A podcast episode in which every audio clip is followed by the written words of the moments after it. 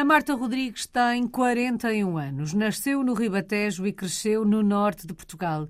E nesta altura está na Dinamarca. Chegou em 2017. Começava assim a sua primeira experiência internacional.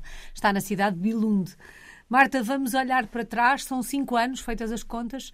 Como é que isto tudo começou? O que é que a fez trocar Portugal pelo reino da Dinamarca? Então, eh, não foi propriamente eh, algo planeado, eh, quer por mim, quer pelo meu marido. Foi uma oportunidade, em modo quase que de brincadeira, que surgiu e que nós decidimos agarrar. Portanto, nunca imaginámos sair de Portugal. O meu marido, entretanto, era fã de Lego, construía em casa como hobby e alguém lhe sugeriu candidatar-se a uma oportunidade para designer na, na Lego e nós fizemos isso um bocadinho a modo. Eu digo nós, porque foi sempre, um, acompanhei sempre muito este processo dele.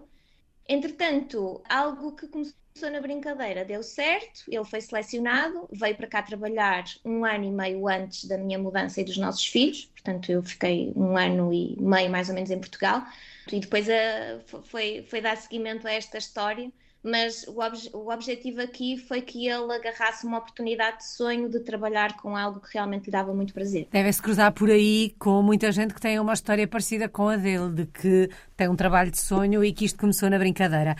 Oh Marta, mas a ideia de sair e ter uma experiência internacional, por aquilo que eu consigo perceber, não era uma ideia que estivesse em cima da mesa. Não, não. Nós nunca, quer sozinhos, portanto, antes de nos conhecermos, quer depois de já, já termos construído a nossa família, nunca foi uma situação que, em que pensássemos. Portugal era o nosso mundo e estava ótimo. Fomos viajando, mais eu até do que ele, portanto, eu sempre, desde pequenina, até por causa dos meus pais, fui mudando de, de residência várias vezes, mas em hipótese alguma ponderarmos sair do país. Portanto, foi mesmo aquele trabalho, aquela situação que nos fez ponderar isto pela primeira vez na vida. E, e, estamos aqui e não contamos ter outras experiências internacionais. Portanto, não somos assim aquelas pessoas muito aventureiras e, e estamos bem cá e, e, pronto, e é aqui que queremos agora manter-nos. Uma brincadeira que dura, eh, como dizia a Marta, há cinco anos. Quando percebeu que a brincadeira ia dar frutos, ia dar certo e que esta mudança se ia concretizar. E tendo em conta que não era uma ideia presente, não era uma ideia em cima da mesa, o que é que lhe passou pela cabeça? Eu vou ser sincera, Alice, eu sou muito daquelas pessoas que vivem o momento. Uhum. Uh, não sou de, ai, como é que vai ser agora na vida e no futuro, se vai ser neste sítio que eu vou morar para sempre ou nesta casa que eu vou ficar. Não, não sou assim. Portanto, quando o meu marido me falou nessa possibilidade, até eu muito mais do que ele, a única coisa que eu lhe disse foi: vamos avançar e vamos tentar. E a partir daí não pensei mais como é que seria para a frente. Portanto, eu fui deixando que a cada passo, a cada situação em concreto que nos surgisse, nós pensávamos nela e tomávamos a decisão seguinte foi sempre muito assim, portanto, não criei ansiedade, não fiquei naquela expectativa de ai, agora como é que vai ser se eu mudar para lá. Achei sempre que ia dar certo. Eh, eu sou otimista por natureza, tento sempre ver o copo meio cheio, uhum. Um, mas sempre fui assim. Portanto, achei que ia dar certo, achei que sendo nós duas pessoas ponderadas e, obviamente, pensámos eh, na implicação geral que isso teria, não é? Em termos familiares, por aí fora, Lembro-me que a preocupação assim mais imediata foi vermos a escola para os nossos filhos, como é que as coisas eram. Vim, entretanto, à Dinamarca, viemos conhecer Bilund, ver também mais ou menos o cenário, mas para além disso não pensei em mais nada. Portanto, não pensei como é que ia ser a, a minha carreira propriamente, porque eu estava completamente solidificada, digamos assim, em termos profissionais. Uhum. Uh, não, não, não, pensei muito. Se calhar isto é um ato de irresponsabilidade, para mim é um ato de confiança de que a partir do momento em que tomamos uma decisão é para fazer acontecer e para fazer com que dê certo. E deixei que a vida fluísse naturalmente e íamos tomando decisões a partir daí. E na verdade a vida tem fluído, aconteceu mesmo, a mudança acontece em 2017. Eh, quando Sim. esta mudança se dá, eh, de alguma forma já havia uma zona de conforto, acho que podemos dizer assim, porque o marido já estava. Já. E provavelmente a Marta também já ia a contar com muito daquilo de diferente que ia encontrar, porque o marido certamente teria feito relatório e contas Como é que foi o início desta nova vida? Como é que foi o arranque desta experiência em família aí na Dinamarca? Obviamente que ele me ia passando, ele e amigos que entretanto fizemos neste, que eu fiz neste ano e meio que estive em Portugal, fizemos aqui alguns contactos e iam passando muito uh, do que é a realidade dinamarquesa, que é bastante diferente do que nós vivemos em Portugal. Agradou-me aquilo que, que me iam falando. Também me prepararam para a questão do tempo, dos dias pequeninos, do frio, da falta de luz solar. Portanto, foram sempre muito realistas comigo, tanto o meu marido como os nossos amigos certa é que eu acho que tem que ser a, a vivência de cada um uh, mesmo. Por exemplo, eu estou cá agora e se alguém me perguntar como é que é viver na Dinamarca, que é um bocadinho isso que eu também estou aqui a partilhar, eu, eu tenho a minha perspectiva e a minha experiência que pode ser bastante diferente em alguns pontos da experiência e da perspectiva que outros portugueses uhum. têm.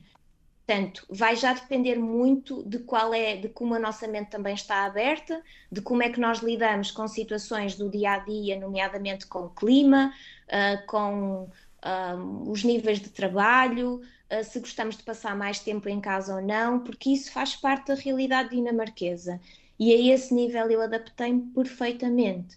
Portanto, não me faz confusão nenhuma aquele estilo de vida do Ruga, de que tanto se fala e que não é só uma, que, uma coisa que vem nos livros, é efetivamente a realidade da Dinamarca, de se passar mais tempo em casa, de se passar muito tempo no, no exterior, independentemente do clima. Um, a, a, questão do, dos horários serem diferentes, que vai marcar a hora de nos irmos deitar, a hora das refeições, portanto, tudo aquilo que são rotinas eh, que compõem na base grande parte da nossa vida, não é? Uhum. Muda completamente quando nós vimos para a Dinamarca. E eu posso dizer que foi um voltar a nascer, porque até aquilo que eu achava que, que se ia manter, a partir do momento em que vimos com crianças em que a forma como eles são educados na escola, não é? Entra tanto em contraposição com a forma como nós fomos educados em Portugal, é um trabalho constante de, de mudança de mindset. Portanto, para mim foi um nascer de novo uh, em tudo, uh, ou em praticamente tudo. Bom, quero só dar um exemplo prático nesta questão desse confronto entre aquilo que diz a escola ou que, ou que eles aprendem e aquilo que nós achávamos que era o certo, ou pelo menos que era aquilo que nós levávamos do que, do que aprendemos. Um exemplo prático para, para que se perceba. Sim, por exemplo, uh, na escola é muito comum nós chegarmos ao jardim de infância e crianças com 3, 4 anos estarem a fazer trabalhos manuais uh, com uma pistola de cola quente, ou o uso de uma tesoura, ou de um x-ato, alguma coisa desse género que eu trabalhei quase nove anos num agrupamento de escolas em Portugal, portanto, e fazia muitos trabalhos. Eu trabalhei como psicóloga, mas uh, participava uhum. em muitas atividades dinamizadas na escola e tudo o que fossem materiais cortantes ou considerados mais perigosos era impensável nós darmos isso às crianças, não é? Portanto, aqui a criança é vista como um, um, um, ser, digamos assim, muito mais autónomo, muito mais capaz, muito mais independente do que muitas vezes é considerado noutras culturas. E vemos, desde nos parques infantis, no andar nas ruas de bicicleta ou trotineta, um, no, no, manuseamento de, de, certos utensílios, crianças a partir dos dois, dois anos, três anos, a fazerem-no com os pais ao lado, completamente relaxados e tranquilos e a acreditar que nada de errado vai acontecer. E isto para mim foi assim uma mudança muito grande. Uhum. Para além de o, o, ritmo de vida. E aqui vou dar um exemplo ainda mais concreto. Eu lembro quando viemos para cá, o meu marido já cá estava, nós morávamos uh, na, na nossa primeira casa muito perto da escola, íamos a pé, nós temos 5 anos a viver sem carro aqui, só comprámos carro este ano, porque fazíamos tudo a pé de bicicleta ou transportes públicos. E então íamos a pé para a escola e íamos os dois com ele. E às tantas, o meu marido, portanto, eu sem-me aperceber, comecei a acelerar o passo e ia à frente, e o meu marido diz-me assim: Olha, aqui não precisas de correr. E o meu marido ia a falar da vida com o nosso filho atrás e eu, sem me aperceber, vinha num ritmo muito mais agitado de temos que despachar, temos que chegar à escola, temos que começar a trabalhar.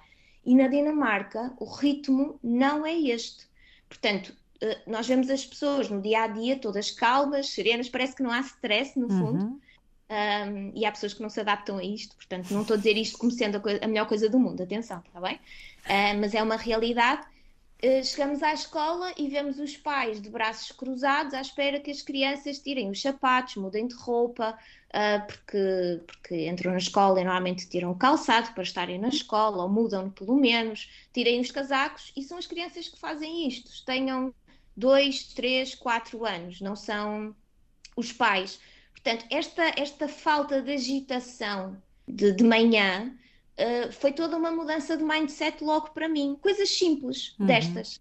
Levou-me a pensar que realmente nós vivemos numa aceleração muito grande. E eu tinha vindo de Portugal em que trabalhava, é? saía de casa às oito e chegava a casa às oito.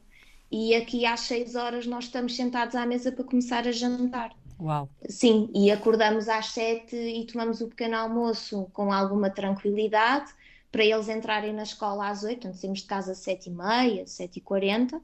Às três, três e meia uh, acabou o trabalho, portanto vamos buscar os nossos filhos, fazemos o jantar, de verão os dias anoitecem por volta das onze da noite, é quando começa a ficar escuro e nós temos aquele tempo todo pela frente para fazermos efetivamente o que bem entendermos. Uhum. E, e, isto, por melhor que. Quando alguém nos conta que é assim, nós dizemos: Ih, que espetáculo, que bom. Quem vive cá é toda uma adaptação. É todo um, o nosso organismo começar a processar as coisas de outra forma. Não é só a nossa mente dizer aqui eu posso fazer devagar, é o corpo passar a fazer devagar. E para mim foi assim um desafio de início, muito uhum. bem aceito, mas não deixou de ser um desafio. Sem dúvida. A Marta já disse que apesar de toda a informação que tinha e que levava e das coisas que foram dizendo, não há nada como ver com os próprios olhos, não é? Sentir com os próprios sentidos. O que é que mais a surpreendeu na Dinamarca, nos dinamarqueses? O grau de acolhimento que tem, um grau de, de, de acolhimento, um espírito de comunidade e de interajuda enorme eu própria passei por isso e já testemunhei aqui várias situações de pessoas que às vezes precisam e que contrariam aquela ideia pré-concebida que eu tinha, que se calhar outras pessoas têm, que é que os, o povo nórdico, os dinamarqueses uhum. em particular, são pessoas frias uh, de todo. São pessoas que criam relações com quem lhes acrescenta valor. Ou seja, são pessoas de viver em casa, de receberem em casa, não são de estar fora no café, como por exemplo nós também fazemos em Portugal, não é? Porque os hábitos são outros. Aqui recebem em casa e naturalmente recebem em casa quem lhes acrescenta, os amigos, a família mais próxima. E isso dá-nos a ideia de que são pouco dados ao contacto.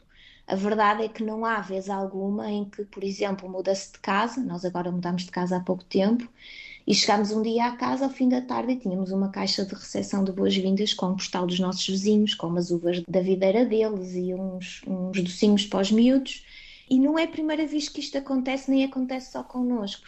Portanto, eles acolhem muito bem, gostam de conhecer quem mora ao lado, estão sempre dispostos para ajudar, não fazem talvez aquela conversa corriqueira, não é? De ir aqui uhum. ali, de estar em conversa com toda a gente, é verdade, mas estão lá um, respeitam a intimidade e a privacidade de cada um, mas sabem se mostrar presentes e disponíveis para quando é necessário.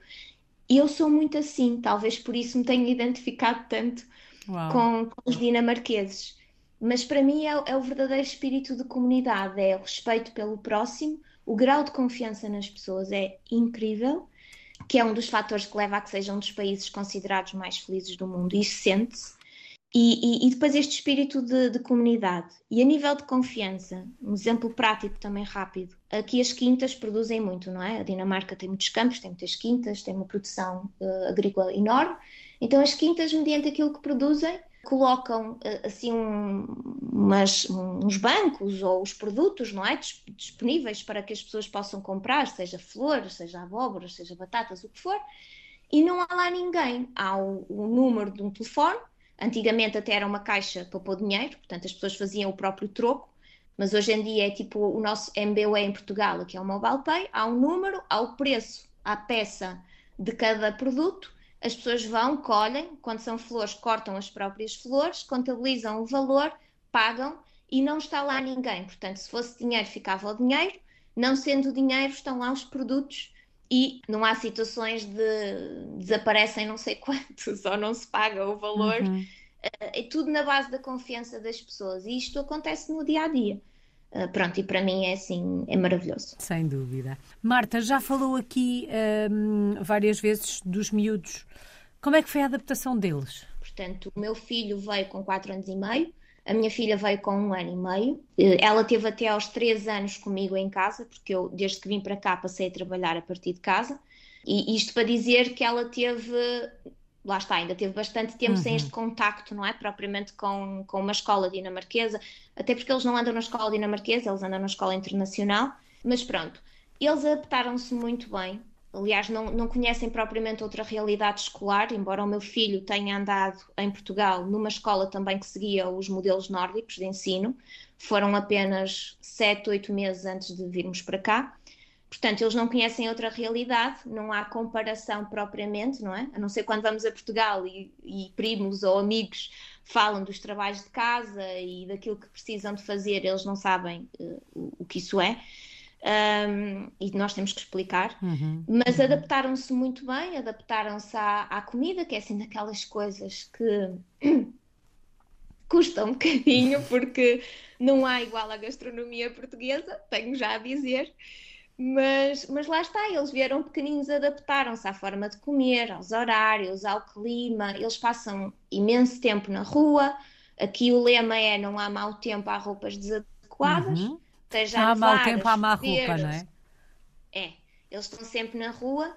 Um, a brincar e, e, e, o próprio processo de aprendizagem muitas das vezes é com base na experiência e na brincadeira, portanto também é no exterior adaptaram-se muito bem. Não, não... Aliás, nós vamos a Portugal, eles adoram ir a Portugal, mas 15 dias, 3 semanas depois de estarmos em Portugal, começam a sentir a diferença na agitação e na velocidade dos dias uhum. e pedem para regressar.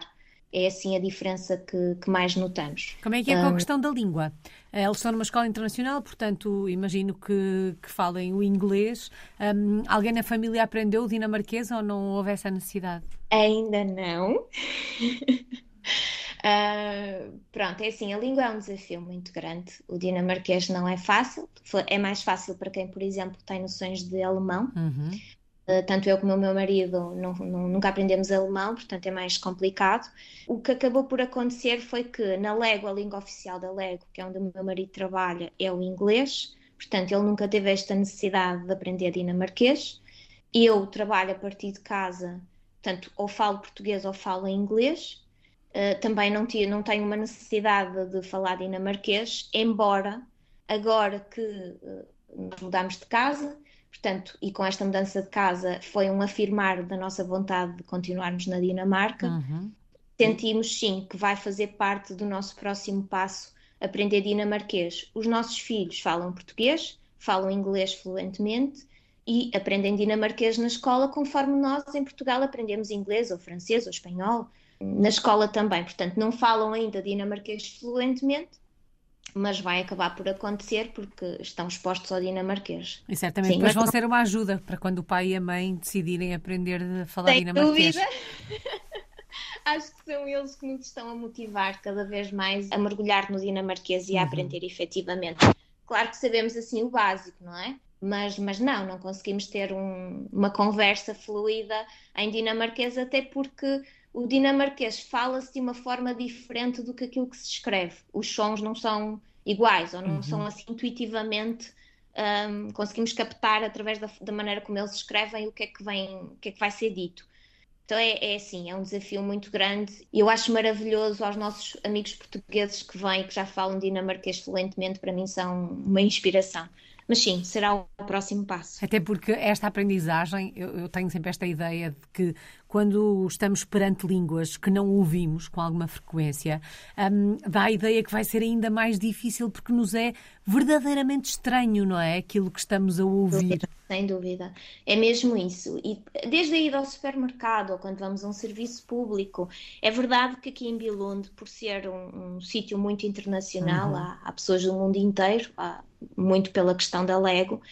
Um, qualquer serviço, não é? Fala-se fala inglês facilmente e isso também não nos vai ajudando, não é? Uh, porque, porque nos facilita a vida e nós uhum. falamos inglês. Mas sem dúvida que, que, sim, para irmos mais a fundo, para conhecermos ainda melhor, para comunicarmos com os nossos vizinhos, independentemente da idade, sim, o dinamarquês tem, tem, tem que vir. Não, não há outra forma. Fica aqui o compromisso. Marta, é. já percebemos que esta brincadeira começa por causa do marido, vamos dizer assim, ah, mas também já percebemos que de alguma forma reinventou ou transformou a sua atividade profissional, passou a trabalhar em casa. Parece que estava a adivinhar que vinha aí uma, uma pandemia que nos ia obrigar a todos ah, a trabalhar em casa durante muito tempo. O que é que faz? Ah, que projeto é este que tem em mãos? Então é assim, eu já era em Portugal, eu já sou psicóloga há quase 19 anos, foi aquilo que no fundo me deu também alguma tranquilidade na mudança para cá. Eu já tinha uma carteira de clientes um, sólida e embora nunca tivesse trabalhado online e não era comum, não é? Até à pandemia, uhum. principalmente na área da psicologia, psicoterapia, este serviço ser prestado à distância. Mas a verdade é que eu, quando vim morar para cá, os meus próprios clientes portugueses uh, me pediam para, para iniciar. E, e, então assim foi. Portanto, eu comecei todo um, um, trabalho de renovação, sim, da forma como eu trabalhava, com, com os meus clientes antigos. Portanto, foram eles que me incentivavam. Depois, a partir daí, eu passo a palavra, portanto, como acontece com qualquer área profissional. Uhum. Eu passo a palavra, funciona, criamos empatia, dá certo, ok, vamos em frente. Chega a pandemia, e eu posso dizer que eu não senti diferença absolutamente nenhuma a esse nível, porque, porque já, já quando a pandemia surgiu, eu já trabalhava a partir de casa há três anos. Uhum. O que é que mudou? Eu de dois em dois meses, mais ou menos, ia a Portugal, viajava em trabalho a Portugal para estar com alguns clientes, algumas empresas que, que, que acompanho e fazia esse ponto de situação presencial, não é? Deixei de o fazer na pandemia, Portanto, até esses momentos, às vezes de formação, de intervenção mais próxima, deixaram de existir, também tivemos que nos atualizar todos. Uh, mas sim, posso dizer que têm sido cinco anos para mim muito vantajosos a esse nível, porque eu adoro estar em casa. Uh, lá está, daí também ter facilitado a integração na Dinamarca, uhum. onde passei muito tempo em casa. Gosto muito de estar em casa, passei a gerir os meus horários Aqui a pandemia o que trouxe foi uma abrangência maior em termos de, de clientes, porque outros portugueses e não só pelo mundo inteiro, não é? Abriram-se um bocadinho mais a esta possibilidade da psicoterapia ou do acompanhamento psicológico online e então aumentei a carteira de clientes mais a nível internacional, digamos assim. Pronto, quer com portugueses noutros países, quer mesmo com, com pessoas de outras nacionalidades essa foi a mudança da pandemia, mas em termos de trabalho não, não mudou muito, porque já o fazia há três anos. E acredito que esteja realizada profissionalmente, pelo menos acho que se consegue perceber essa realização na sua voz. Sim, sim. Eu, quando surgiu aquela questão do meu marido, eu, eu tenho a sorte mesmo e sou muito privilegiada de, de há muitos anos fazer aquilo que gosto que me dá imenso prazer. E foi isso que, que, me levou a não pensar muito em como é que seria quando viéssemos para a Dinamarca, porque o meu marido não estava na mesma situação, uh, não era realizado profissionalmente. Embora estivesse mais ou menos tranquilo, não era realizado. E eu dizia-lhe: uh, Tu precisas ter a mesma oportunidade que eu já tive. E, portanto, vai funcionar e vai dar certo, e eu vou conseguir de alguma forma reinventar aquilo que eu faço, sem deixar de ser quem sou, porque nunca isso esteve em causa. Uhum. Portanto, de abdicar da minha realização profissional para virmos para cá, tínhamos que estar os dois bem. Eu achei é que ia conseguir de alguma forma reinventar esse lado profissional e consegui. Portanto, estou bem, estou a trabalhar a partir de casa a fazer o que gosto, ele está realizado também no trabalho dele. Lá está, não somos aventureiros de pensarmos agora numa nova aventura internacional em sairmos daqui, da mesma forma que não pensamos em voltar a Portugal, o dia da manhã depois logo se vê, Uh, estamos bem, adaptámos, nossos filhos estão bem e é uma experiência positiva. Portanto, valeu a pena. Valeu muito a pena. Sim. Vamos dar uma voltinha por Bilunde. Se eu fôssemos visitar, onde é que nos levava? Ir a Bilunde é visitar tudo o que tem a ver com a história da Lego, uhum. que por si só é uma história super inspiradora da família um, da Lego. Portanto, podemos ir à Legoland, podemos ir à Lego House, podemos ir à Lalândia, que não tendo a ver com a Lego, é, é todo um, é um género de parque de diversões com piscina interior, bowling, por aí fora, porque muitas, muitas das coisas que foram construídas em Bilunde foram naturalmente para dar opções e possibilidades a, a quem veio para cá morar, uhum, à conta da Lego, ou a quem vem visitar as diversões da Lego e que depois tem aqui outras alternativas. Pronto, então Legoland, Lego House, os bosques, vir à Dinamarca e não visitar os bosques dinamarqueses não faz sentido. Uh, estar em contacto com a natureza, há imensos parques, imensos, imensos sítios, fazer percursos de bicicleta, uh, seja em Billund, seja noutro sítio qualquer, uh, e, e, desfrutar de um café quentinho, feito em casa, num termo, levado num termo com duas canecas para a rua, sentarem-se assim num banco de jardim, apenas a estar. Acho que é das, das melhores imagens que eu posso criar, porque é isso que acontece muito aqui. As pessoas fazem o café em casa, levam no termo, pegam em duas canecas, sentam-se num banco de jardim, independentemente de ser primavera, verão, outono ou inverno, e desfrutam do, do tempo, da luz que se faça sentir e da companhia delas próprias ou, ou de quem esteja com elas. Portanto, é muito este registro uh, do equilíbrio dos três oitos, como os dinamarqueses falam, que são três horas de descanso, três horas de trabalho e três horas de vida pessoal. Oito horas. Três, oito. Exato. Oito horas. Exatamente. Três horas, horas, mas são oito horas. Desculpa, oito horas, sim. Oito horas de descanso, oito horas de trabalho e oito horas de vida pessoal, que são os três oitos. E é muito isto. Portanto, vir a Bilunde é conhecer a história da Lego, um, e visitar to todos os edifícios que já foram construídos nesse, nesse seguimento e todas as experiências que decorrem a partir daí. Parecem-me uma, umas belas sugestões e o postal do banco de jardim com o café na mão parece-me perfeito. Marta, qual é que tem sido a maior aprendizagem destes últimos cinco anos? Aprender a viver uh, o momento. Ou seja, nós sabemos que aqui efetivamente, quando chega ao inverno, principalmente os meses de janeiro a fevereiro são duros. Não, vamos dizer que é tudo perfeito, porque não há sítios perfeitos naturalmente. Uhum. Portanto, são muito duros, dias muito pequeninos.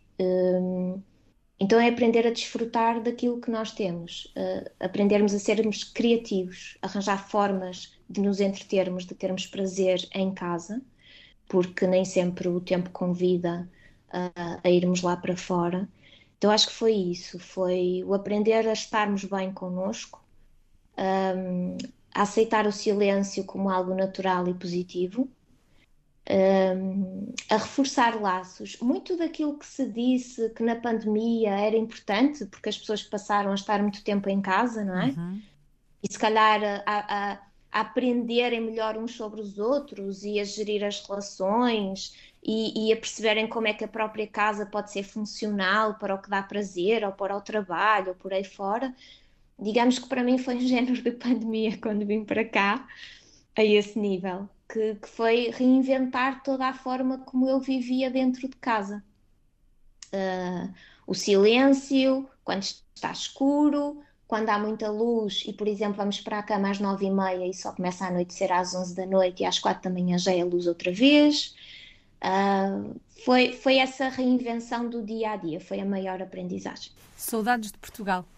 O que é que sente mais falta do país quando se vive na Dinamarca? Bem, pessoas, naturalmente, uhum. não é? Não digo isto por ser assim bonito de dizer, eu uh, adoro a minha família, não sou daquelas pessoas demasiado uh, saudosista, portanto, um, não sei, se calhar porque os meus pais também mudaram de, de residência muitas vezes, mas pessoas. A minha família faz-me imensa falta. Do país em si, o clima da primavera, quando há primavera, não é? Porque agora é um bocadinho uhum. complicado, uhum. parece que andamos constantemente em verão. O clima da primavera, portanto, temperaturas amenas e a comida. É o que mais me, me faz falta. O peixe fresco, um, mais a variedade de peixe, porque eu como muito pouca carne. Um, é a comida, as uhum. texturas, os, os, os sabores. Uh, é o que me faz assim mais falta. Uh, de resto, vou ser sincera, uh, adoro o estilo de vida dinamarquês e já tenho alguma dificuldade quando vou a Portugal em não me sentir assoberbada com o ritmo das coisas e com a velocidade dos dias e a agitação do trânsito e pronto. Sente-se um, em casa aí na Dinamarca? Sinto. Sinto muito em casa. Marta, só falta escolher uma palavra para resumir os últimos cinco anos renascimento.